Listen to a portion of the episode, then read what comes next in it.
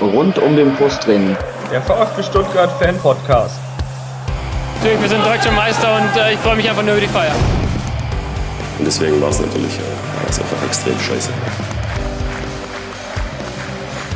Super Party, Jubel, Stuttgart.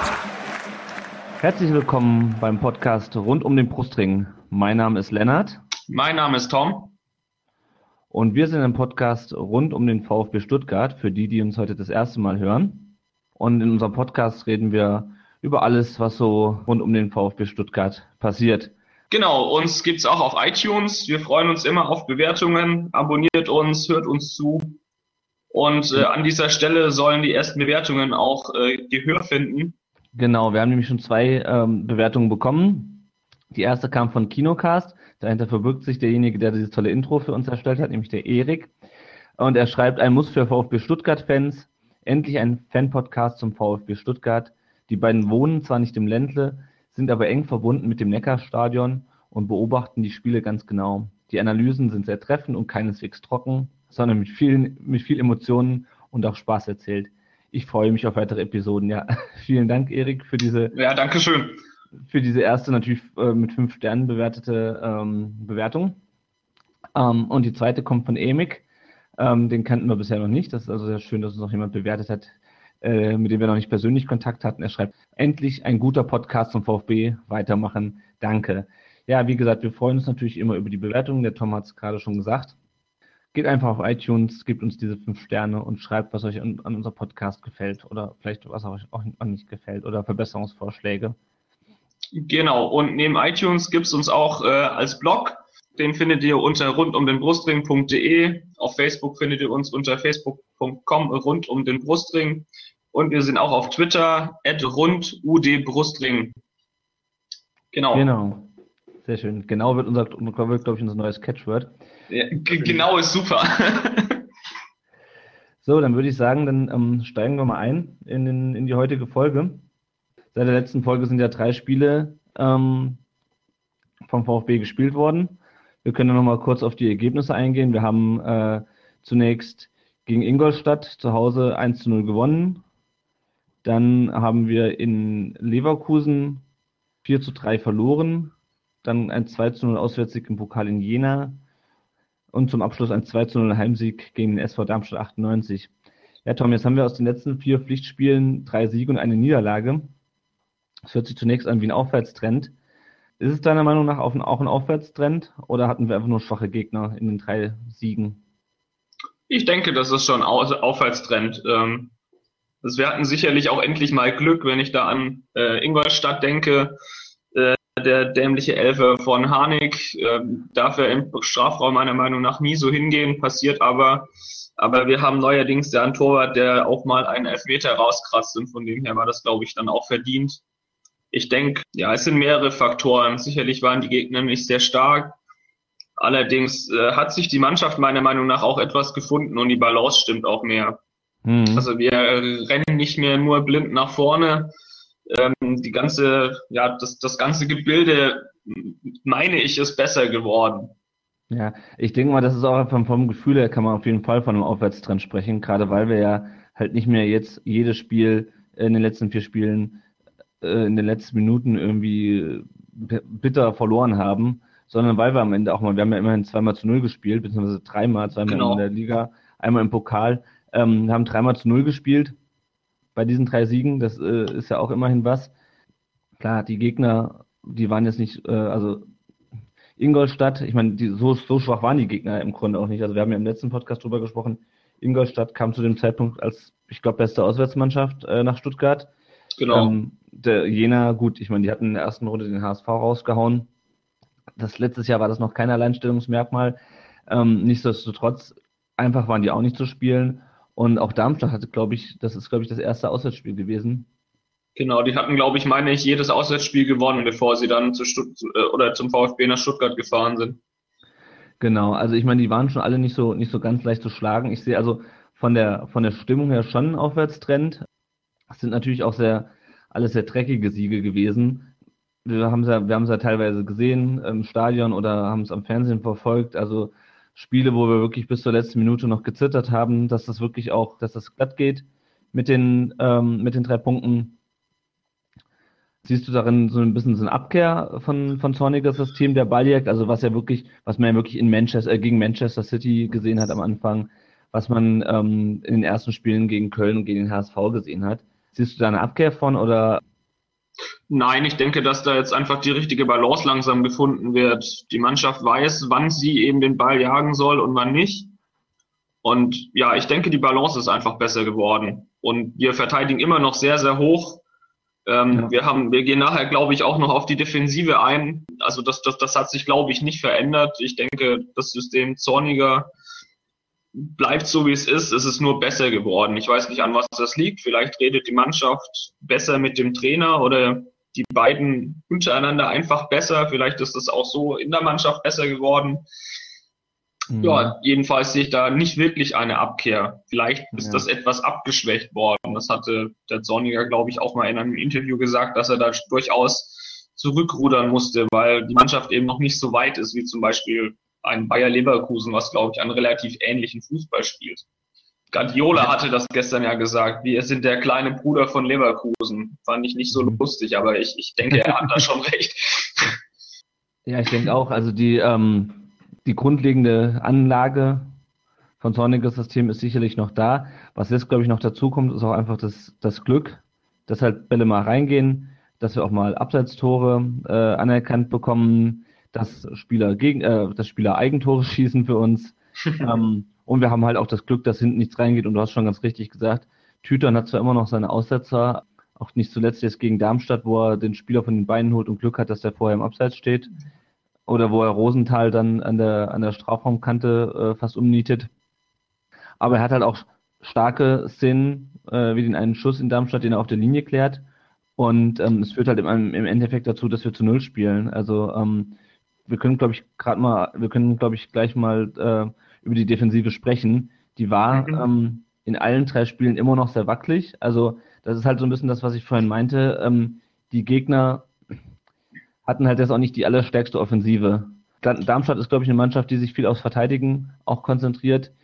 Ingolstadt hat jetzt auch nicht so die Weltklasse-Stürmer. Jena, gut, die spielen in der vierten Liga, die haben sicherlich für die Liga keine schlechten Stürmer, weil die sind Dritter in der Regionalliga Nordost. Aber die sind sicherlich keine äh, Stürmer, die jetzt unsere Abwehr schwach machen, äh, schwach wirken lassen sollte. Ja, gut, aber jetzt zum Beispiel gegen Darmstadt, ein Heller, der sah da jetzt nicht unbedingt schlecht aus. Also der hatte schon einige Chancen leider. Also das stimmt, das stimmt, aber du hast halt dann ähm, bei Gegnern wie, wie Leverkusen hast du halt Stürmer, die dann so Chancen dann auch reinmachen und die dann halt, ähm, wie wir dann gesehen haben, aus den, ähm, aus den Chancen, die sie dann plötzlich haben, ab der 70. Minute, dann halt ihre Chancen machen und plötzlich steht es halt 4-3. Ja, das ähm, stimmt. Übrigens, der, der Unterschied zu den anderen Bundesligaspielen, jetzt mal Jena außer, außen vor gelassen ist, dass gegen Leverkusen tatsächlich Serie D äh, nicht gespielt hat, weil er gelb-rot mhm. gesperrt war vom Ingolstadt-Spiel. Und ich glaube, das ist tatsächlich kein Zufall. Ich glaube, das ist äh, gerade defensiv einer unserer wichtigsten. Auch ja. wenn er noch etwas überdreht und auch leider ja wieder mit Gelb-Rot dann gefehlt hat gegen Leverkusen, da muss er, glaube ich, definitiv noch etwas zurückfahren, aber das ist sicherlich einer unserer wichtigsten Spieler, gerade was die defensive Organisation angeht. Ja, das denke ich auch. Das, das, ich denke, das hat man auch gesehen. Und ähm, ja, das ist halt, das bleibt halt bei seiner Spielweise nicht außen vor. Er war, war ja auch gegen Darmstadt drauf und dran, sich Gelb-Rot zu holen, bis er dann ausgewechselt wurde von Zorniger. Weil er auch nur, er hat natürlich die, äh, die Giftigkeit der Darmstädter auch angenommen. Ja. Ich denke, wir brauchen genau so einen Spieler. Also das, das, das haben wir, oder lange haben wir darüber diskutiert, dass uns so jemand fehlt. Jetzt ist er endlich da und das ist auch gut so. Ja, ja, das, das, das, das auf jeden Fall.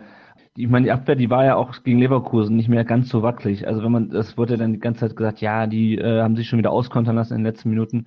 Aber wenn man sich die Tore anschaut, ich meine, das eine Tor, das entsteht dadurch, dass die bei einer kurz gespielten Ecke nicht richtig rausrücken und auch das Tor von Memedi, ja. Kann, man, kann, man, kann man als Kontotor werten, aber ähm, im Endeffekt sind es nicht die, ist es nicht die, ähm, der Offensivstil, der uns gegen Leverkusen am Ende das Genick gebrochen hat, sondern vielmehr einfach die Unzulänglichkeiten hinten in der Abwehr, oder? Ja, das stimmt schon. Also man muss da, glaube ich, unterscheiden. Also es gibt Tore, die man fängt, die daraus resultieren, dass ähm, vorne Bälle verloren werden. Ich habe das Spiel jetzt gerade nicht im Kopf, aber ich kann mich da noch gut an Harnik erinnern, der vorne dann einen Ball verliert und dann steht man als Innenverteidiger halt da. Ja. Und ähm, die andere Seite sind natürlich so Sachen wie äh, ja ein Eckball verteidigen oder ähnliches. Also oft passiert der Fehler schon vorher und als Innenverteidiger siehst du einfach verdammt schlecht aus. Aber solche Geschichten wie dieser Eckball, der da dann mehr oder weniger reingeht, äh, muss, muss, ja, das muss sich die Innenverteidigung oder auch eigentlich die kollektive Defensive dann angreifen lassen. Das kann man auch trainieren. Ja, das stimmt. Und ähm, was ich mich so ein bisschen frage, wir haben jetzt hinten in der Abwehr äh, Timo Baumgartel, der ist 19, wir haben äh, Toni Sunic und die beiden wurden von Zorniger so ein bisschen als das, äh, das Stamm-Innenverteidiger-Duo auserkoren. Und ich frage mich jetzt mittlerweile, nachdem der Sunic auch ein paar Spiele gemacht hat und gerade auch in den letzten Spielen äh, ganz schön am Wackeln war, hat auch gute Szenen gehabt, aber er hat insgesamt doch ziemlich gewackelt, war unsicher gegen Jena, der Ball, der ihm da versprungen ist. Das ist also sagen, so Sachen, da frage ich mich, ob sich Robin Dutt ähm, nicht bei den Transfers in der Innenverteidigung ein bisschen verzockt hat im, im Endeffekt. Ich meine, klar, äh, Rüdiger, war, Rüdiger war schwer loszukriegen am Ende durch die, durch die Verletzung. Aber ich habe so ein bisschen das Gefühl, äh, dass wir jetzt mit Sonic und Baumgartel den Rest der Hinrunde äh, bestreiten, auch noch gegen Mannschaften wie jetzt die Bayern am Wochenende. Das ist nicht ganz ungefährlich. Wie siehst du das äh, transfermäßig? Denkst du, wir sind mit den beiden und Luschek und Schwab als Ersatz in der Innenverteidigung gut aufgestellt? Ich denke nicht, dass wir gut aufgestellt sind, aber ich denke, dass wir zumindest halbwegs erstligareif mit denen aufgestellt sind. Mhm. Also, was uns da wirklich fehlt, ist ein, ein Abwehrchef, sage ich mal. Der war aber auch, glaube ich, im Sommer einfach nicht zu kriegen. Vor allem mit dieser Rüdiger-Kiste war das ja. meiner Meinung nach nicht möglich, da jetzt noch einen Ersatz zu holen. Ich weiß auch nicht, inwiefern Dutt da wirklich noch pokern konnte. Da kam dann diese Verletzung dazwischen. Ich glaube ja. tatsächlich, dass da andere Pläne durchaus da waren, die aber einfach nicht realisiert werden konnten.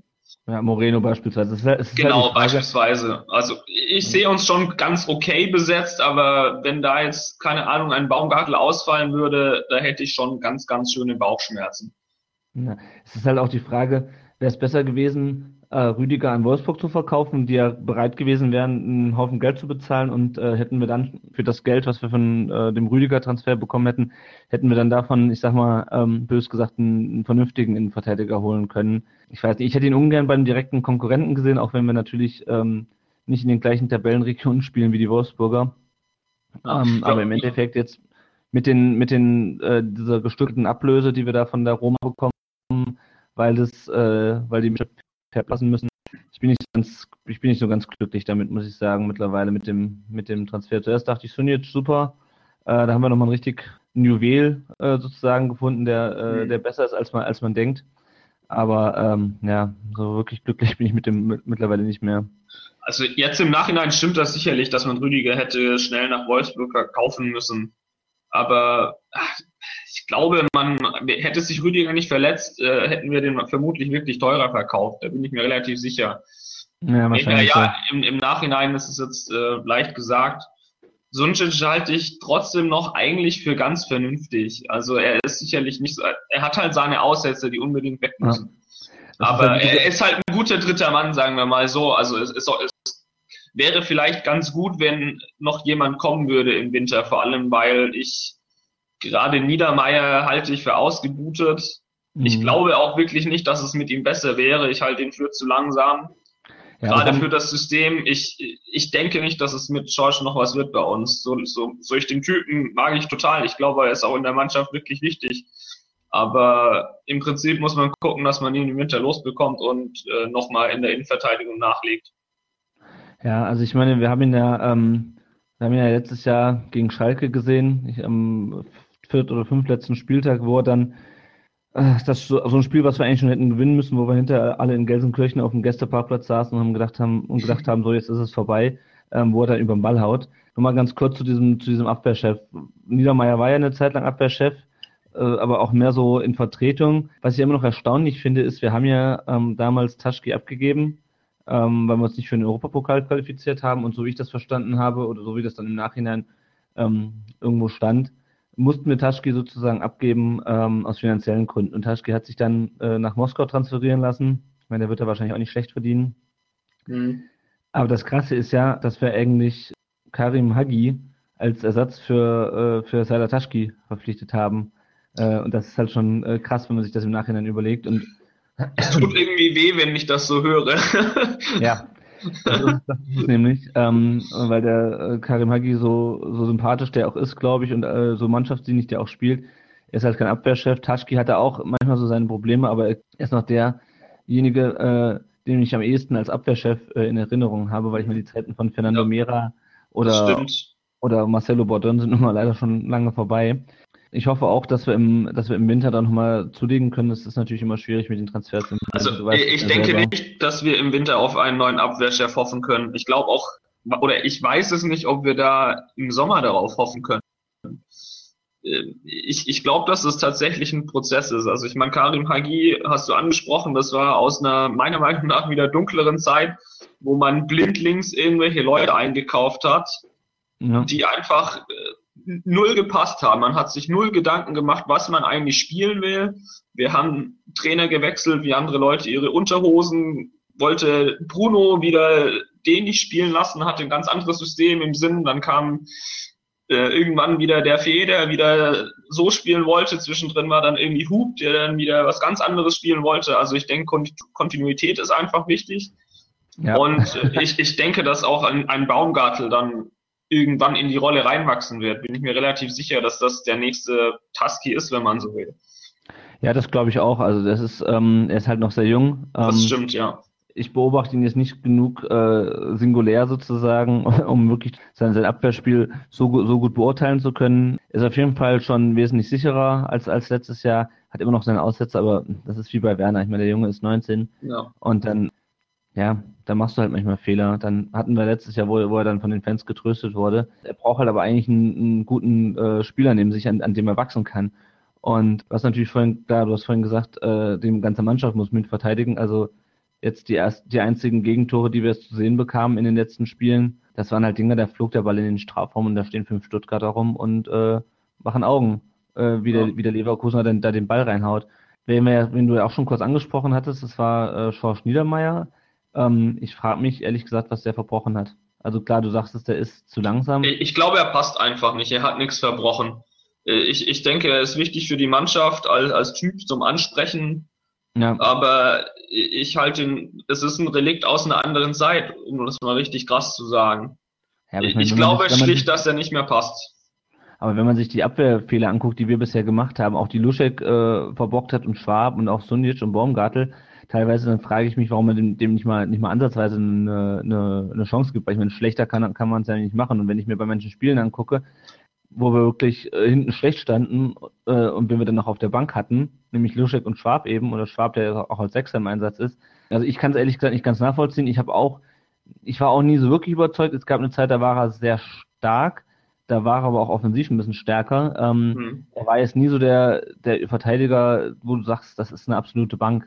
Ja, das, der hatte immer seine Aussetzer. Das ist also so ein, so ein typischer Bruder Leichtfuß. Das war sicherlich ja. ein sympathischer Spieler auch, der sich auch den Fans gestellt hat, auch in den letzten Jahren. Ist ähm, übrigens, er ist immer noch Spieler. ja, ja, ja, ja, nee. Der sich auch nach dem, nach dem Spiel äh, vom Spielfeld runtergegangen ist, auf dem er vorher stand und in die Kurve. Das haben wir vor allem in der letzten Saison häufig erlebt, ja. dass, dass dann vor allem Harnik, Gentner und ähm, Niedermeyer in die, in die Kurve kamen und mit den Fans gesprochen haben. Ich finde es ein bisschen schade, dass er jetzt, dass er zum Teil nicht mehr im Kader steht. Finde ich auch, aber ich, ich denke tatsächlich, es passt einfach nicht mehr. Und äh, ja. so, wir hatten schon angesprochen, dass wir nicht gut standen. Das, das, das, das sehe ich ganz genauso. Aber wenn man das im Umkehrschluss mal auf eine ganz ähnliche Mannschaft anwendet, wir hatten das vorhin schon Leverkusen zum Beispiel, wenn man mal anschaut, wie die teilweise verteidigen und auch was für Fehler die gegen uns gemacht haben, dann kann man das eigentlich genau umdrehen.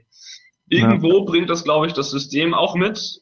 Und ich denke ganz allgemein nicht. Also was erwarten wir eigentlich? Vielleicht ist das auch eine Demutsgeschichte. Man kann nicht zu 100 Prozent ähm, das Tor frei halten. Das heißt nicht, dass wir irgendwie Slapstick verteidigen sollen. Ja, eben. Aber äh, es wird immer Situationen geben, dass mal ein Ball aufs Tor kommt oder dass einer mal eine Hohle schlägt oder eine Kerze oder was weiß ich was. Also ja, natürlich. Ja, ich weiß okay. nicht, ob das der Anspruch sein kann. Äh, jedenfalls, dass ähm, hinten alles sicher ist und alles total super. Ich glaube, Äh, jede Mannschaft macht so seine Fehler hinten drin und das werden wir auch machen und das werden wir auch weiterhin machen. Ja, aber es darf halt nicht dazu führen, dass wir, dass wir so viele Gegentore kassieren. Keine, also Frage, aber da ist definitiv ein Aufwärtstrend erkennbar. Also gerade jetzt äh, in, den in, den, in den Heimspielen gegen äh, Ingolstadt und Darmstadt, auch gegen Jena hat man, also man hat die Spiele sicherlich dreckiger gespielt. Ja. Und ich glaube, gegen Leverkusen war dann tatsächlich auch die Devise von Alex Zorniger, wir müssen unser Heil vorne suchen, weil wir hinten einfach nicht so richtig verteidigen können. Also du musst als Mannschaft kompakt nach vorne verteidigen, um die vom Tor wegzuhalten. Also und dann die 1 zu 1 oder 1 gegen 1 Duelle gewinnen. Ich glaube, der hat da recht. Ich glaube auch, dass wir, naja, vielleicht nicht ähnlich wie gegen Leverkusen gegen die Bayern spielen werden, aber ich gehe auch davon aus, dass wir da nach vorne verteidigen werden, weil wir es schlicht nicht anders können. Also ist die, ist die Devise dann einfach mehr Tore zu schießen als der Gegner? Wahrscheinlich und die Fehler eben eher vorne zu machen und das vernünftig abzusichern. Ich glaube, das ist eher so das Problem. Mhm. Dass wenn man dann in, im richtigen Moment drauf geht, dann muss eben auch wirklich die Absicherung stimmen. Und dann ist es, glaube ich, gar nicht mal wirklich so ein Problem von der Innenverteidigung, sondern wirklich auch, das fängt schon im Mittelfeld an. Ja. Und wenn da ein, ein Gentner, ein Dier und wie sie alle heißen fehlen, dann haben wir noch den Lukas Rupp, ist der einzige Spieler, der dann noch wirklich Bundesliga-Format hat, so auf der 6. Mhm. Wobei Schwab, muss man auch sagen, gegen Darmstadt kein schlechtes Spiel gemacht hat. Das äh, mögen viele jetzt wieder anders sehen. Äh, der Kerl hatte jedenfalls die meisten Ballkontakte, wenn ich das richtig gelesen habe. Also mhm. äh, ich, ich mag ihn nicht sonderlich, aber ich, ich denke, er hat da auch kein schlechtes Spiel gemacht. Also gegen Trotzdem ist das sicherlich nicht ideal. Also worauf ich raus will, ich glaube, wir brauchen nicht mal nur einen Innenverteidiger. Ich denke, wir brauchen auch im defensiven Mittelfeld definitiv noch eine Alternative ich glaube, je nachdem, wie das mit Martin und so weiter läuft, mit Ginjak, vielleicht sogar noch im Sturm. Ja. Da können wir uns, glaube ich, glücklich schätzen, dass der Werner zurzeit so auftritt. Der hat sich richtig gemacht, meiner Meinung nach. Ja, auf jeden Fall ist er auch einer der wenigen Stürmer, die uns noch bleiben jetzt. das stimmt, jetzt wird wahrscheinlich Kliment dann gegen Bayern spielen, nehme ich an. Ja, gehe ich, geh ich auch von aus. Aber nochmal zurück auf die Abwehr. Wir haben uns jetzt, ich habe mich gerade nach dem Leverkusen-Spiel gefragt. Ähm, also ich meine, wir haben ja jetzt Wann haben wir Lavadier entlassen? 2013. Wir haben jetzt in den letzten zwei Jahren schon äh, unzählige dämliche VfB-Gegentore gesehen, wo die VfB-Mannschaft in wechselnde Besetzung war. Das stimmt. Was ich, was ich mich jetzt frage ist, können die es einfach nicht? Sind die einfach zu unkonzentriert, zu qualitativ schlecht? Oder äh, liegt, liegt vielleicht der Fokus ähm, beim Training von Zorniger nicht auf dem Verteidigen? Weil ich habe das Gefühl, die stellen sich zum Teil so dilettantisch da hinten an, dass ich mich manchmal frage, äh, und sicherlich nicht nur ich, sondern auch viele andere, äh, was sie da, was die da hinten im Training machen. Ich kann es ehrlich gesagt nicht beurteilen. Ich war noch bei keinem Training leider. ähm, nee, ist tatsächlich so. Ist wirklich schwierig zu sagen. Ich glaube nicht, dass die Mannschaft zu dumm ist. Vielleicht ist sie in, in gewisser Weise einfach nicht clever genug. Also, ja. ähm, weiß nicht, vielleicht ist es dann irgendwo die Aufregung, auch wenn, wenn das einem Profi nicht passieren darf ja, ist es dann, sind die letzten Spiele vielleicht nicht so gut gelaufen, dann hat man das noch im Kopf. Ich kann es wirklich nicht beurteilen. Ich weiß es schlichtweg nicht. Mhm. Normal ist es jedenfalls nicht. Also ich denke, gerade Standards kann man trainieren, vorne wie hinten. Also wenn man dran denkt, ja, wir hatten das auch schon mal, wann, wann wir das letzte Standardtor geschossen haben. Ja, das ist fünf, über fünf Jahre her. Ja. Was ich gerade, was ich gerade im Kopf habe, ich meine, Dutt hätte in einem Interview letzte Woche gesagt, dass wir seit Sunjic da ist noch kein Standardgegentor bekommen haben. Kann das sein? Also es kann gut sein, wenn wir uns jetzt die letzten Spiele angucken, die haben wir zu null gespielt. Mhm. Gegen Leverkusen waren die Tore auch alle aus dem Spiel heraus. Gegen Hoffenheim, also ich glaube, ich, ich muss ganz ehrlich sagen, wenn der Dutt das sagt, dann wird er sich das wahrscheinlich vorher gut, gut überlegt Stimmt haben. wahrscheinlich, ja. Genau, äh, wobei das 1-0 von äh, Volland war ein, war ein äh, verursacht okay, von, ja. von Toni Sunjic. Das ist für mich halt Ja, das, das stimmt, das ist dann ein Standard. Es kann aber auch sein, dass er das vor dem, vor dem Spiel gesagt hat. Ich, ja, ich gut, weiß. Also, es war auf jeden Fall nach Hoffenheim, aber ist ja auch egal. Ähm, ja, es ist auf jeden Fall, was ich das, äh, wo ich halt das Gefühl habe, ähm, was uns so ein bisschen halt immer wieder, oder zumindest jetzt äh, in Leverkusen auch und davor auch das Genick so ein bisschen bricht, ist die, die, die Unkonzentriertheit einfach. Die Mannschaft ich gehe auch davon aus, dass die sowas trainieren, auch wenn das bei den, Tor, bei den Gegentoren gerade gegen Leverkusen nicht so aussah. was mir einfach furchtbar auf die Nerven geht. Und ich sage das jetzt nach einer, äh, nach wie gesagt, drei Siegen aus vier Spielen, ist diese, Unkon ist diese Unkonzentriertheit in der Abwehr, die wir ja auch in den Spielen jetzt hatten, ähm, auch gegen Darmstadt, auch gegen Jena, also Jena, ich, ich habe es nur im, ähm, am Fernseh, im, im, Fernsehen gesehen, du warst ja im Stadion, also ja. sich dieses Jena-Spiel im Fernsehen anzusehen, das war echt eine Qual, weil es wirklich spielerisch so mies war und auch die Fehlpässe, Fehlpässe dadurch die Gegengewolzt haben, wo du dich fragst, also weißt du, so, der steht am Mittelkreis, legt, will den Ball querlegen und äh, auf zwei Meter und da steht ein äh, Mittel, da spielt ein Gegenspieler dazwischen. Also das kann ja nicht ja. sein, dass du auf fünf Meter nicht mal einen vernünftigen Pass hinkriegst. Und also das, ja, das stimmt, aber so, so, Pokalspiele sind auch immer schwierig, finde ich. Ich weiß nicht, ob, ja klar zählen die und das soll man auch immer nicht schönreden, aber da war eine brutale Atmosphäre in Jena. Die, die Heimfans waren brutal laut. Meiner Meinung nach war das auch echt ein ziemlich schlechter Auftritt von uns auswärts, um das mal auf den Punkt mhm. zu bringen also da, da spielt dann auch viel zusammen. Das ist dann irgendwie das Spiel des Jahres für die gegnerische Mannschaft. Und die rennen sich da einen aus. Also klar, erklärt nicht die Fehlpässe, aber so Pokalspiele sind meiner Meinung nach eigentlich immer brutal schwer zu bewerten, weil da wirklich viel passieren kann. Und sich die Gegner auch entsprechend mehr reinhauen, vielleicht sogar mehr laufen, das weiß ich nicht, aber ist schwierig, aber also gerade gegen Darmstadt hatte ich jetzt zum Beispiel den Eindruck, dass sie es endlich mal kapiert haben dass es auch einfach mal dreckig geht. Und das war meiner Meinung nach sehr, sehr wichtig. Ja, das auf jeden Fall. Also ähm, ich habe auch das Gefühl, dass, dass sie es kapiert haben. Es sind dann aber, es ist, wenn ich einen Text in der Schule schreibe, würde ich sagen, es sind Flüchtigkeitsfehler. Ja, ein ja das stimmt. Ein Komma vergessen. So Sachen sind das halt. Ja. Der Mannschaft unterlaufen einfach Flüchtigkeitsfehler. Wie gesagt, ich will jetzt auch nicht alles schlecht reden. Und ich freue mich auch, dass wir die, dass wir die äh, Punkte jetzt geholt haben. Aber es halt vieles noch Stückwerk. Und wie ich vorhin schon vorhin gesagt habe, ich habe halt ein bisschen Angst, dass, dass das jetzt halt eher der Qualität der Gegner geschuldet war. Und ich, wenn ich mir mal angucke jetzt, wir spielen jetzt äh, bei den Bayern, äh, da rechne ich uns nicht viel aus. Ähm, da haben wir halt noch Heimspiele gegen Augsburg, gegen Bremen äh, in der Hinrunde, ja, und gegen den VfL Wolfsburg. Wir müssen halt, müssen halt gucken, also Augsburg ist ja auch auf dem letzten Tabellenplatz momentan, aber so ganz ohne sind die, sind die halt auch nicht. Und ähm, ich hoffe mal, dass unsere Abwehr dann auch in den nächsten Spielen es irgendwie hinkriegt, noch konzentrierter zu stehen und ähm, dass wir uns nicht unbedingt darauf verlassen müssen, dass die gegnerischen Stürmer am Tor vorbeischießen. Dass man da mal ein Tor kassiert, ist gar keine Frage. Aber ähm, ich würde mich einfach freuen, wenn halt so ein Schuss aus fünf Metern, wie den Darmstadt jetzt abgegeben hat, gar nicht erst, dass der, dass der gar nicht erst an den, an den Ball kommt. Weil ähm, da stand mir in der, in der Kurve kurz das, das Herz in der Hose, als der Tüton den, den rausgeholt hat. Also ja. was man sagen muss, ist, also ich versuche das ja zurzeit immer ein bisschen zu vergleichen. Wenn ich mhm. äh, jetzt Gut. zurückdenke an äh, Spiele in Leverkusen unter Bruno Labbadia, da hätte ich äh, ohne nachzudenken jedes Jahr sofort meine Auswärtskarte weggeschickt, weil ich nicht, ich hätte keinen Bock gehabt hinzusch äh, hinzufahren, weil ich mir eigentlich vorher sicher war, dass wir praktisch keine Chance haben, so um, um das mal krass zu formulieren. Und was jetzt ja. zur Zeit schon besser geworden ist, dass ich durchaus mal wieder den Glauben dran habe, dass wir eigentlich so gut wie jeden schlagen können. Mhm. Klar ging das gegen Leverkusen ziemlich schlecht aus dann für uns trotzdem. Also wir haben gegen die immerhin drei Tore gemacht. Klar, wir haben viel bekommen. Hm, blöd, muss auf jeden Fall besser werden. Aber ich habe endlich mal das Gefühl, dass wir auch gegen gute Mannschaften mal wieder so eine Art Chance haben. Und, und das, und, das sehe ich schon als positive Entwicklung. Genau. Ja, und das war, ja, dass wir einfach auch mal einen raushauen können. Das, das sehe ich auch. Ähm, klar, Leverkusen hat eine, äh, hat eine Qualität. Ähm, ich bin da eigentlich nicht mit, mit bei Dutt oder bei Zornige, die dann sagten, die hätten so eine Qualität, dass, dass wir die nicht verteidigen könnten.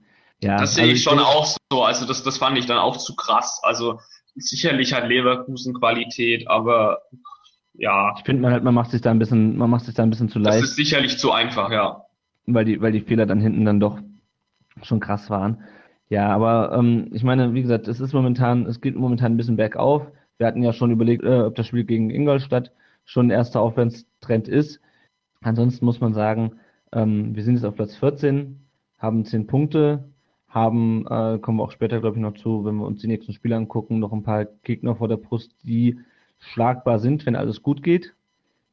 Und insofern, ähm, ja, ich hoffe einfach, dass wir, dass wir die Probleme in der Abwehr ein bisschen in den, in den Griff bekommen und dann, ähm, ja, hoffentlich dann auch gegen Braunschweig im Pokal eine Runde weiterkommen. Dann sieht das alles Ja. schon wieder ein bisschen besser aus. Und vielleicht Übrigens ein, ein sehr gutes Los, oder? Also, oder wie siehst du das? Also aus Fansicht äh, nicht, weil da spielen wir am Dienstag oder Mittwochabend vor 20.000 Leuten im äh, saukalten Stadion. Ja, stimmt, Ähm, da erwarte ich übrigens auch was vom VfB. Also ich hoffe, dass es da Ja. äh, irgendwie wieder eine Ticketaktion gibt. Also ich glaube, das letzte war ja el elf Freunde, war das gegen Ingolstadt mit elf Leuten für elf Euro je Karte oder so ins Stadion. Das fand ich schon ziemlich gut. Sowas würde ich auch im, im Pokal erwarten. Das hatte ich gar nicht mitbekommen. Ich dachte, das hätte es nur letzte Saison im Abstiegskampf gegeben. Ja, das gab's auf jeden Fall. Ich weiß nur nicht mehr, ob es Ja. Ingolstadt oder Darmstadt war. Okay. Ja, nee, also wie gesagt, das ist halt, das Los ist auf jeden Fall machbar, aber halt nicht besonders attraktiv. Also ich wäre lieber auswärts nach Braunschweig gefahren. Ähm, auf der anderen Seite ist natürlich ein Heimspiel gegen Zweitligisten ein bisschen dankbarer als ein Auswärtsspiel in einer aufgeheizten Atmosphäre wie in, äh, in, in, in Braunschweig oder wie das vielleicht in, Ja. ja nicht vielleicht nicht unbedingt in Nürnberg oder Bochum, aber ähm, ja, wie das vielleicht auswärts der Fall gewesen wäre. Äh, und vielleicht, vielleicht überraschen mich die anderen VfB-Fans ja und äh, wir haben plötzlich 50.000 Leute im Stadion. Ich bin gespannt. Da sind wir ja auch eigentlich schon beim nächsten Thema. Wie Genau. siehst du ähm, denn das Verhältnis zwischen Mannschaft und Fans?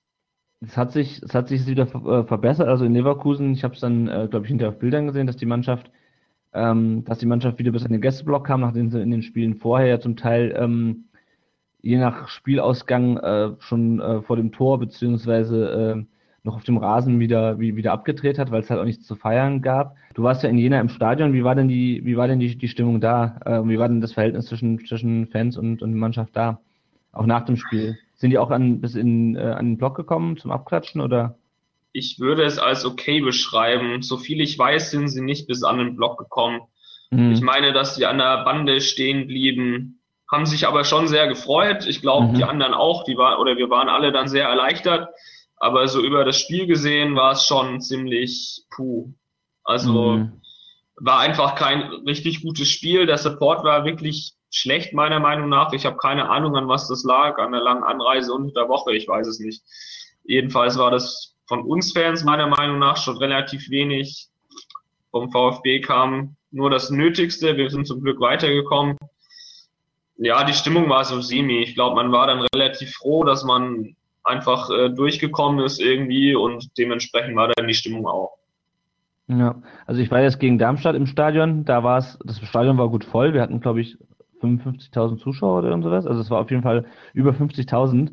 Ähm, die Stimmung war auch, na gut, nach dem Führungstreffer war die Stimmung gut, dann flacht es wieder ein bisschen ab, weil man dann wieder Angst hatte, dass gleich ein Gegentor fällt. Und ähm, ich meine, so ein, so ein Ding in der letzten Minute, übrigens auch bockstark gemacht von Werner, wie er da wirklich noch den Ball mitnimmt, den Gegenspieler abschüttelt, den. Torwart aus, ähm, ausspielt oder stehen lässt und dann das Ding da reinmacht.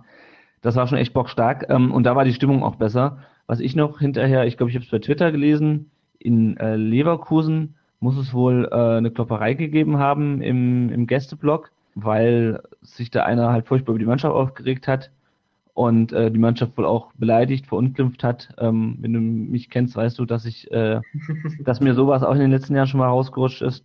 Ja, also ich persönlich, ähm, also ich stand auch schon mal im Block und habe mich über die Mannschaft aufgeregt und da dreht sich jemand rum und äh, wollte mir eine reinhauen.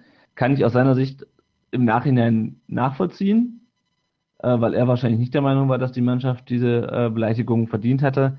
Wie siehst du das? Sind, also ich habe mich dann auch auf, auf Twitter noch mit jemandem unterhalten Mhm. und er meinte, äh, ich meinte dann, naja, also, also meine Position ist, naja, nach so einem katastrophalen Spiel und nach dem, was uns die Mannschaft schon in den letzten Jahren, ich will mal sagen, angetan hat, da brennen halt einfach bei manchen Leuten äh, nach dem Spiel die Sicherungen durch. Also ich halte nichts davon, die Spieler oder die Mannschaft während des, während des Spiels zu beschimpfen oder auszupfeifen. Ich bruddel da mal ein bisschen und äh, reg mich ein bisschen auf. Oder schrei die mal an, äh, auch wenn die mich nicht hören. Schrei die mal an, äh, wenn sie irgendwie fast ein Tor kassiert hätten und sich wieder ein bisschen doof angestellt haben. Ähm, ich habe mich aber auch schon nach Spielen richtig aufgeregt und die angepöbelt. Findest du es nachvollziehbar? Ich finde es vollkommen nachvollziehbar. Also ich, ich reg mich ja auch auf. Ähm, ich glaube, das gehört dazu, sonst würde man nicht mehr ins Stadion gehen, glaube ich. Irgendwo gehört das sicherlich dazu. Klar wäre es schöner, mit der Mannschaft zu feiern, aber wow, ich kann mich fast gar nicht mehr daran erinnern, glaube ich. ja, also ich kann es nachvollziehen, richtig gut finde ich es halt nicht. Also ich weiß nicht. Gegen Hoffenheim habe ich das im Auswärtsblock auch schon beobachtet, dass da eigentlich nur wild beleidigt wurde. Mhm. irgendwo eine gewisse Geduld und Demut muss, glaube ich, da sein. Ich denke nicht, dass wir in Leverkusen wirklich ein schlechtes Spiel gemacht haben. Also in der, in der Summe war es echt furchtbar un oder nein, nicht mal unglücklich. In der Summe war es einfach furchtbar. Es ist einfach klar, dass wenn du, ähm, wenn das so hin und her geht, dass dann 4-3 für den Gegner ausgeht, klar. Ist Ja, halt die klar, Frage, wahrscheinlich- ob, ob dann wirklich die Mannschaft dann irgendwie was dafür kann oder ob das dann was bringt oder ob man nicht versucht, wieder mehr zusammenzustehen. Ich, ich, wir wir singen immer so viel von Zusammenhalt, aber ich habe gerade nicht den Eindruck, dass äh, die Fanszene das hundertprozentig vorlebt. Ja, wobei, also, ähm, also zum einen ähm, ist klar, ähm, ich glaube, ich glaube, gerade beim Leverkusen-Spiel war auch viel Frust dabei.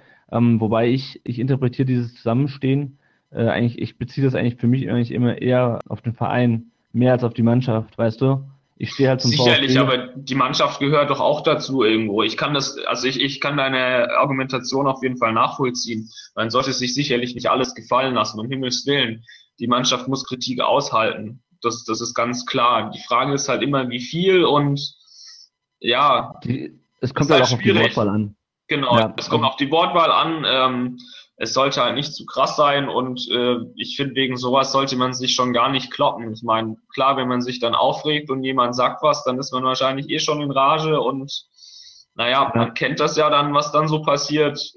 Ist halt uncool, aber Ja, also meiner diese- Meinung nach soll es nicht passieren. Also jeder hat das Recht, da irgendwie zu sagen, was er will, meiner Meinung nach, aber es sollte halt irgendwie in, in einem gewissen Rahmen bleiben. Ja, also ist, ich finde, das finde ich auch, also die Kloppereien unter, untereinander muss nicht sein, da muss man dann, finde ich, not, notfalls auch mal einen Gang zurückschalten. Das habe ich dann damals auch gemacht, als der Typ mir äh, Schläge angedroht hat. Ja, also ich habe das gelesen, dachte mir so, hm, okay, das hätte, das hätte auch ich sein können. Im Nachhinein komme ich mir dann auch ein bisschen albern vor, aber in dem Moment, in dem Frust, wie gesagt, also ich glaube, ich wäre in Leverkusen auch äh, ziemlich ausgerastet. Mittlerweile äh, ist meine Stimme auch nicht mehr so heiser, wie es am Montag war, obwohl ich mich gegen Darmstadt nicht so sehr aufgeregt habe. Ja, ich hoffe mal einfach doch, dass, dass es bei den nächsten Spielen, dass die nächsten Spiele so verlaufen, dass es jetzt nicht endgültig zum Bruch zwischen der Mannschaft und den, ähm, und den, und den Fans kommt. Weil wir hatten das ja letzte Saison äh, schon teilweise mal, dass da wirklich ein Bruch drin war, dass die, weil die Mannschaft es nicht, äh, es haben nicht auf die Kette gekriegt hat, auch die Fans mitzunehmen. Ähm, ich habe jetzt ein Interview oder ein, ein, ähm, ein Gespräch mit Daniel Schwab gelesen, äh, heute im Kicker, dass die, dass die Mannschaft jetzt auch wieder besseres, einen besseren Zusammenhalt hat. Ich hoffe einfach, dass sich das so ein bisschen auch auf die, auf die Fans überträgt. Klar, du hast natürlich recht, die Mannschaft ist ein, ist ein Teil des Vereins und, und die Mannschaft würden keine Spiele gewinnen oder verlieren. Das gehört natürlich ganz einfach dazu, aber gleichzeitig sind die halt auch da, dafür verantwortlich, wenn wir halt, äh, wenn es uns als Fans halt Keine schlecht Frage, keine Frage. Gut, ich glaube, ähm, zu dem Thema haben wir jetzt eigentlich alles gesagt, äh, was, was, was die Stimmung angeht. Ähm, ich bin jetzt äh, gegen Bayern nicht da, du wahrscheinlich auch nicht. Äh, Ich bin leider auch wieder mal raus. Bei mir sind die Wochenenden zurzeit privat leider sehr zugebaut. ja, ich werde dann wahrscheinlich gegen, ähm, gegen Augsburg, denke ich mal, wieder, wieder dabei sein. ähm, ja, ich hoffe, ich bin mal gespannt. Also gerade bei den Heimspielen jetzt gegen die nächsten Gegner Augsburg und Bremen, da hoffe ich mir eigentlich, dass die Stimmung relativ gut ist. Und bei den Auswärtsspielen jetzt München und Dortmund sind halt knackige Auswärtsspiele. Ja, Ähm, und, das dann, stimmt. und dann und dann Freitagabend in Mainz, da müssen wir mal gucken, wie die, wie die Stimmung ist. Aber ich habe es auch gelesen, äh, in München sind am Samstag 7.500 Leute. Das ist ganz schön beachtlich, meiner Meinung nach. Das ist Also, ganz schön ordentlich. Ja, auf jeden Fall. Ähm, ja, was aber nicht so beachtlich ist und nicht so toll ist für das Spiel gegen Bayern jetzt, ist ähm, die Verletzten äh, Misere, die Verletzungsmisere. Unser Lazarett wächst und wächst. Es sind mittlerweile jetzt Harnik, der sich beim Zusammenprall mit dem Darmstädter Torwart einen Teilanriss am Außenband zugezogen hat. Ginczek ist immer noch verletzt. Kostic ist mittlerweile wieder ins Training eingestiegen. Der kann sogar, glaube ich, am Samstag wieder spielen. Da er ist zumindest im Kader laut Zorniger. Genau. Aber nichtsdestotrotz ähm, haben wir jetzt immer wieder viele Verletzte. Ja. Liegt das an unserer medizinischen Abteilung? Liegt das am System? Ist es zu anstrengend? Was, was ist da deine Meinung? Ja, also das habe ich mich dann auch gefragt, weil auf Twitter ja schon viel über unsere medizinische Abteilung geschimpft wurde und ich dann auch den Eindruck hatte, ja, könnte schon sein. Ähm, ich habe da dann mal etwas gegoogelt und einen ziemlich interessanten Blog gefunden, der nennt sich fußballverletzungen.wordpress.com Ja, den kenne ich auch. und ähm, dort ist echt ganz viel ähm, aufgelistet, was so Fußballverletzungen angeht. Und dann bin ich über den ersten Artikel ähm, vom 13. September 2015 gestolpert. Die elf der verletzungsreichsten Spieler für Managerspiele. Und da sind tatsächlich drei Spieler von uns drin. Nämlich der Timo Baumgartel, Florian Klein und Lukas Rupp. Hast du gesagt, die verletzungsfreisten oder die verletzungsreichsten Spieler? Die verletzungsfreisten Spieler, habe ich hoffentlich gesagt. Ja, ja, ja, ja. gut, alles, genau, alles gut. genau, die verletzungsfreisten Spieler. Und hat mich dann doch durchaus überrascht. Also bei Klein, ja, war es mir irgendwie fast klar, der spielt ja schon ganz schön viel, der Junge. Ja. Aber auch bei Baumgartel und Rupp, also es geht auch in die andere Richtung. Was, was, was genau heißt dann bei denen, äh, dass die, die Top oder dass sie, dass die Top sind? Haben die von die besten, die besten Quoten oder sind die am, am verletzungsfreisten oder? Ich glaube, da geht's nach Verletzungstage, wenn ich ah, das okay, richtig das, sehe. Das sind praktisch die unverletztesten Spieler. Genau. Ah, okay. Ja, das ist ja, das ist ja schon mal gut. Ich glaube, gerade beim Baumgartel ist auch ganz, ganz wichtig. Der ist natürlich auch noch relativ jung. Ich sag mal so, der hat noch nicht so wahnsinnig viel auf die Knochen bekommen, wobei das bei Baumgartel natürlich schon, äh, schon top ist. Der ist auch noch jung und auch, ja. auch klein. Ähm, also es geht tatsächlich, ich, ich sehe das hier jetzt gerade genau, es geht tatsächlich um die Verletzungstage. Also Lukas Rupp nur 16 Verletzungstage, Julian Korb von Gladbach ist ja auf Platz 1. Okay. Ja, ähm, noch viel interessanter ähm, ist ein anderer Artikel vom 18. Juni 2015. Ähm, dort ist eine Statistik aufgeführt über die Verletzungstage pro Saison seit der Saison 2011, 2012 bis letzte Saison. Und ähm, da bewegen wir uns tatsächlich im Mittelfeld. Ich hätte es äh, nicht gedacht. Also es ist sogar leicht rückläufig. Wir sind da ungefähr bei ja so 1300 äh, Verletzungstage pro Saison 2011 gestartet dann ist es leicht angestiegen und jetzt in der letzten Saison ist es dann runter auf ungefähr 1200. Und ja, wenn man da dann so guckt, wer da gerade in der letzten Saison äh, über uns ist, also das sind durchaus namhafte Namen dabei. Also Freiburg ist leicht drüber, Wolfsburg, Mainz, Hertha, die Bayern und so weiter. Ähm, also eigentlich nur Leverkusen und Gladbach haben weniger Verletzte oder weniger Verletzungstage pro Saison gehabt als wir. Ja. Also hätte ich jetzt so von der Wahrnehmung eigentlich gar nicht gedacht, muss ich ehrlich zugeben. Ich glaube, das Problem, warum das auch bei uns einfach so reinhaut, ist, dass einfach unser Kader unglaublich dünn ist. Also genau ist. bei anderen, ähm, die haben auch viele Verletzungstage oder ähnlich viele Verletzungstage. Wir sind ja mit 1500 im Durchschnitt ungefähr. Ähm, aber unser Kader ist einfach viel zu klein ähm, und kann halt so Sachen nicht auffangen. Wenn jetzt plötzlich ein Daniel Schwab ähm, äh, auf der 6 spielen muss, der eigentlich äh, meiner Meinung nach nicht so wirklich dafür geeignet ist. Also gegen Jena fand ich ihn, fand ich ihn gruselig. Ja. Ähm, was aber auf jeden Fall, ich glaube, das hat er zuletzt bei Freiburg in der Jugend mal gespielt. Ja. Ähm, ja. Also das ist schon, ähm, ist auf jeden Fall bedenklich, aber wie gesagt, es kommt ja das Kostic wieder zurück. Ähm, Mitch Langerack trainiert auch wieder, das wird auch spannend zu sehen. Genau. Wie der, Robbie Cruz ist auch wieder am Start, also der wird wohl laut Sonniger ähm, für Augsburg aufgebaut, also der soll gegen Augsburg wieder zum Einsatz kommen. Da bin ich ja mal gespannt, weil den haben wir noch gar nicht gesehen. Genau, äh, bin, bin ich auch sehr gespannt, vor allem jetzt, wo Hanik auch verletzt ist. Ähm, Hanik muss ja wahrscheinlich auch operiert werden, also es steht noch nicht ganz fest, das soll jetzt entschieden werden, ob ja, er so, operiert werden So viel ich weiß, also ich habe gerade die äh, Pressekonferenz von Zorniger zum Bayern-Spiel mhm. gesehen und er meinte, dass Hanik äh, kon konservativ behandelt wird. Ah, okay. Der trägt es, so viel ich weiß, zwei Wochen Gips und dann ähm, soll das von selbst ausheilen. Wird aber dieses Jahr definitiv kein Spiel mehr machen. Also das ja, war auch das die, die klare Aussage. Ja, dann bin ich immer gespannt. Ich hatte ja schon in der letzten Folge mich gefragt, ob der, ähm, was der im Winter macht. Aber gut, ähm, ich denke mal, jetzt wo er verletzt ist, da wird er wahrscheinlich nicht unbedingt im Winter wechseln, weil er sich auch nicht so wirklich empfehlen kann. Ähm, ja. Er hat ja auch wieder eine kleine Serie gehabt. Ich meine, er hat gegen Jena getroffen, er hat gegen, gegen Leverkusen getroffen. Genau. Ähm, das, kann, das kann man schon eine Serie nennen. Eine kleine zumindest, ja. Ja, genau. Ähm, und ich, ich denke mal auch mit unserem System, jetzt wo es ein bisschen besser läuft, wenn wir jetzt Ginchek hätten und Harnik und wenn wir die jetzt alle zur Verfügung hätten, ich glaube, dann müssten wir uns auch jetzt gegen andere Mannschaften als Bayern und Dortmund ähm, nicht so die Sorgen machen. Das stimmt. Jetzt, wo das Glück wieder ein bisschen da ist. Wie siehst du es denn im Winter? Wo muss Dutt denn noch nachbessern? Auch aufgrund der Verletzungsmisere vielleicht. Siehst du da noch Bedarf? Also du hast es ja vorhin schon angesprochen. Ich sehe auf jeden Fall, ähm, ich sehe weniger im, im Sturm das Problem. da haben wir eigentlich, also ich gehe mal davon aus, dass die Davi auch bis, bis Jahresende bleibt. Wenn Kostic wieder fit ist, da haben wir eigentlich genügend, genügend Power. Werner kommt jetzt ein bisschen in Schwung. Ähm, Harnik muss man dann sehen, wie das aussieht. Ich glaube, dass Ginczek dann, ähm, wenn auch wieder die, der Rest der Offensive gut besetzt ist, dass er dann auch wieder seine Tore macht. Kostic ist ja auch immer mal für, für ein Tor gut. Und wir haben ja schließlich auch die Davi und auch Maxim, die durchaus mal Tore machen können. Also ich sehe das Problem vor allem in der Innenverteidigung, das hatte ich ja schon angesprochen, also brauchen wir auf jeden Fall noch einen, und sei es für die Tiefe. Meine, wir hatten ja jetzt schon mal einen für die Tiefe ja. geholt. Es ist halt die Frage, ob wir da was Vernünftiges bekommen, äh, zu einem vernünftigen Preis für die Tiefe. Ja, ansonsten, die Außen sind jetzt, also in Sua, äh, den ich am Anfang der Saison relativ schlecht gesehen habe, hat sich ja verbessert. Ähm, und auch Florian Klein, ja, also Halt Boah, ich denke, Klein ist ein vernünftiger Bundesligaspieler, nicht mehr und nicht weniger. Ich denke, so kann man das sagen. Auf den Außen sehe ich, sehe ich eher weniger das Problem, ähm, aber wirklich, wirklich in der, in der Mitte hinten.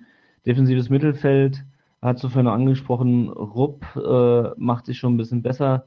Ja, also mir da, würde eine Alternative zu Die, glaube ich, ganz gut gefallen, auch wenn das irgendwie schwierig ist wahrscheinlich, aber ja, defensives Mittelfeld, zentrales Mittelfeld, denke ich auch. Also ja. das sind, glaube ich, die zwei Position, wo man noch nachlegen sollte. Ja, spannend wird es halt für den Sommer. Also es gab jetzt diesen Treffpunkt Foyer von der, von der von den Stuttgarter Nachrichten in der Liederhalle. Ähm, und da hat dort gesagt, naja, also ähm, es kann durchaus sein, dass es im Sommer zum nächsten Umbruch kommt, wenn wir äh, Harnik nicht halten können, wenn wir die Davi nicht halten können und wenn wir auch vielleicht Kostic nicht halten können. Ich bin mal, ich bin mal gespannt. Aber, ja, kann natürlich ähm, auch eine Chance sein, aber also wenn dann jetzt wirklich die drei Spieler wegbrechen würden, ja. abwarten. Ja, mal schauen. Ich würde sagen, wir gucken uns nochmal die nächsten, die nächsten drei Spiele an. Ähm, wir spielen jetzt am Samstag äh, gegen die Bayern. Äh, Zornig hat ja angekündigt, da äh, die Bayern ein bisschen ärgern zu wollen oder ihnen wehtun zu wollen. Ähm, ja, er hat zumindest gesagt, dass er, dass er sie vor Aufgaben stellen will. Das finde ich eigentlich ja. ganz gut. Also dieses Duckmäusertum da von anderen Bundesliga-Teams, die sich dann danach noch bei den Bayern für die Lehrstunde bedanken, das geht mir völlig auf den Zeiger, ganz ehrlich. Also als VfB Stuttgart muss man sich doch dahinstellen können, hey, wir fahren nach München noch, wir können doch nur gewinnen. Wenn wir verlieren, haben wir gegen das vielleicht sogar beste Team in Europa verloren. Warum soll man die nicht ärgern können? Ja, das stimmt natürlich. Also ich, also man, klar, der, der Punkt, den Frankfurt geholt hat mit ihrem äh, Tor verbarrikadieren letzte, letzte Woche, der war für die sicherlich wertvoll. Ich hoffe mal, ich hoffe einfach, dass wir irgendwie da auch ein, zwei Tore schießen und vielleicht mit, mit dem Unentschieden mit Toren da rausgehen, aber ich fürchte einfach, dass wir da 3-4-0 auf Das, das wäre der bekommen. Idealfall, das stimmt, aber ausrechnen ja. tue ich mir nicht wirklich was. Ich kann eigentlich nur positiv überrascht werden. Das stimmt. So, dann haben wir Länderspielpause schon wieder. Ähm, ich finde es übrigens sehr interessant, dass ähm, Deutschland gegen Holland ja spielt, an dem gleichen Tag, an dem auch die, die Playoffs für die Europameisterschaft stattfinden. Und das Spiel wurde ja schon ein bisschen vor einer Weile festgelegt. Also sind die Holländer offensichtlich davon ausgegangen, dass sie äh, zu diesem Zeitpunkt schon fest qualifiziert sind. Ja, wahrscheinlich, ja. ähm, dann spielen wir am 21. November gegen FC Augsburg daheim. Die sind momentan Tabellenletzter. Die werden wahrscheinlich auch nach dem äh, nächsten Spieltag nicht wesentlich weiter oben stehen. Da hoffe ich mal, dass wir auch wieder zu Hause was holen. Da tippe ich erstmal eigentlich erst, äh, da tippe ich ehrlich gesagt wir so auf so eine 1-0, 2-0, 2-1 Sieg. Hm. Und dann fahren wir nach Dortmund. Da fürchte ich, da wird es wieder schwierig. Weil das ist so ein bisschen, die sind mittlerweile wieder auf einem Level wie die Bayern. Was tippst du da gegen Dortmund? Was meinst du? Ja, wird schwierig, aber ich sehe uns da auch nicht gewinnen. Ich bin gespannt. Und wenn vieles optimal läuft, kann, können wir, glaube ich, gegen jeden gewinnen. Wird schwierig. Ich, ich denke, realistisch gesehen, wenn ich jetzt das Programm bis äh, Weihnachten angucke, ähm, realistisch gesehen sind, glaube ich, neun Punkte drin. Ob wir die wirklich holen, keine Ahnung. Aber ich sag mal, der Optimalfall wäre, wären, glaube ich, neun Punkte und gegen Braunschweig weiterkommen, dann könnte ich ja. sehr, sehr, sehr, sehr ruhig schlafen. Ja, genau. Also wir haben ja jetzt noch, um das noch kurz zu Ende zu führen, wir spielen dann äh, zu Hause gegen Bremen am Freitagabend am 11. Dezember in Mainz, im Braunschweig im Pokal, das ist noch nicht fest, fest terminiert und dann zum Abschluss daheim gegen Wolfsburg. Was leider auch heißt, dass wir am letzten Spiel nach Wolfsburg müssen. Ja, dann haben wir, ähm, denke ich mal, die letzten paar Wochen äh, besprochen, haben auch einen Ausblick geliefert. Ja, ja, und dann haben wir noch eine neue äh, Kategorie für euch in unserem Podcast. Und zwar äh, der Spieler der, der Folge, äh, nennen wir es jetzt mal als Arbeitstitel. Ähm, da müssen wir uns noch was, was was Knackiges überlegen. Ähm, und zwar gibt es ja seit 20 Jahren ungefähr feste Rückennummern im Fußball. Davor wurden die einfach von 1 bis 11 durchnummeriert und seit 20 Jahren, seit Mitte der 90er, gibt es in der Bundesliga und äh, weltweit, glaube ich, auch und damit auch beim VfB fest Rückennummern. Und wir haben uns gedacht, wir schauen, schauen uns einfach mal an, welche VfB-Spieler die Rückennummer getragen haben, die zu dieser Folge passen. Das ist Folge 3. Ich würde Ihnen einfach aus der Liste vorlesen, die es auf dem Blog gibt, welche Spieler die Rücknummer 3 getragen haben und dann können wir uns überlegen, welcher dieser Spieler denn unsere äh, Episode 3 am besten repräsentiert. Äh, wir fangen an mit Thorsten Legert von 95 bis 99. Ich lese erstmal kurz vor. Dann 2000 bis 2001 Stefan Blank. Danach von 2001 bis 2004 Timo Wenzel. Dann hat kurz Boris Sivkovic äh, die Nummer getragen. Dann Martin Stranzel, der ist ja auch noch aktiv. Dann natürlich Ricardo Osorio, Christian Molinaro von 2010 bis 2012, dann Kurz Felipe und jetzt trägt die Nummer 3 seit 2013 Daniel Schwab. Ähm, über Legat brauchen wir, glaube ich, nicht reden. Der ist schon sehr lange her und auch die Umstände, unter denen er beim VfB rausgeflogen ist, die sind uns, glaube ich, allen bekannt. Sag, sagt dir Stefan Blank noch was? Um ehrlich zu sein, nein. Der, der sagt mir leider gar erinnert, nichts mehr. Äh, an den erinnere ich mich auch nur, weil er zusammen mit Thomas Schneider äh, damals nach Hannover gewechselt ist. Timo Wenzel, der hatte noch in der Champions League Mannschaft auch mitgespielt. Äh, da erinnere ich mich noch an Kopfballtor im, im UEFA Cup. Ähm, aber wenn ich mir diese Liste so angucke, Boris Sivkovic hat mal eine Saison lang gespielt, Martin Stranzel fand ich auch eigentlich einen sehr guten Verteidiger. Äh, klar, die Nummer drei ging natürlich äh, immer an Verteidiger. Aber wenn ich mir so die ganze Liste angucke, sticht für mich eigentlich Ricardo Osorio raus. Ja, das stimmt wohl. Also Osorio ist sicherlich der Dreier in den letzten 20 Jahren. Der auch vier Jahre beim VfB gespielt hat, auch eine, eine Meisterschaft Genau. äh, geholt hat, der auch, glaube ich, nicht nur äh, spielerisch überragend war in den Jahren, sondern der auch einfach menschlich äh, ganz toll ist, der auch gesagt hat, er möchte nie wieder in der Bundesliga spielen, deswegen dann nach, Me nach Mexiko zurückgegangen ist, weil er ähm, einfach nie gegen den VfB wieder antreten möchte. Das ist natürlich für einen Mexikaner einfacher zu sagen, als für, einen- für einen deutschen Spieler, der vielleicht nicht einfach irgendwo in einem anderen Land seinen ähm, nochmal einen Vertrag bekommt. Ähm, aber ich denke mal, ich denke mal, wir können uns darauf einigen, dass Ricardo Osorio der äh, VfB-Spieler der Folge 3 von rund um den Brustring ist, oder? Ich denke doch, ja. Das kann man, glaube ich, so sagen, auf jeden Fall. Sehr schön. Dann werden wir das wahrscheinlich in den nächsten äh, Folgen fortführen. Ähm, irgendwann müssen wir Schluss machen, weil der VfB äh, dann doch keine dreistelligen Rücknummern vergibt.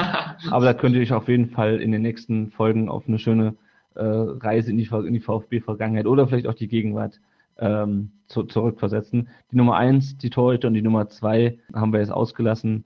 Äh, vielleicht holen wir das mal irgendwann nach, wenn, wenn uns die Nummern ausgegangen sind, dann fangen wir wieder von vorne an. Ja, dann sind wir schon mit dieser Folge wieder rum. Wir haben jetzt schon wieder gut über eine Stunde geredet, Tom. Ich würde sagen, es ist spät am Abend. Wir, wir verabschieden uns an dieser Stelle. Ähm, schön, dass du heute wieder äh, dabei warst. Äh, macht mir immer sehr viel Spaß mit dir Freut mich immer wieder. Und äh, vielen Dank, dass ihr zugehört habt. Wie gesagt, ähm, der Tom hat es am Anfang schon angesprochen. Ihr findet uns bei Facebook, bei Twitter, ihr findet uns auch bei Google Plus übrigens. Äh, ihr findet uns bei iTunes. Wir freuen uns sehr, wenn ihr uns da äh, fünf Sterne äh, gebt und uns, uns bewertet und uns eine Rückmeldung gebt, weil wir dann natürlich auch in den Rankings bei iTunes ein bisschen höher auftauchen. Und wenn ihr kein iPhone habt, dann findet ihr uns auch bei Stitcher und bei äh, TuneIn. Ja, das war's für diese Folge. Äh, vielen Dank fürs Zuhören. Und Jo, dann danke sage- schön. Dann sage ich mal, Tom, äh, dir noch einen schönen Abend. Gleichfalls und ja, auch viele Punkte in den nächsten Spielen. Auf jeden Fall. Also, mach's gut. Jo, du auch. Ciao. Ciao.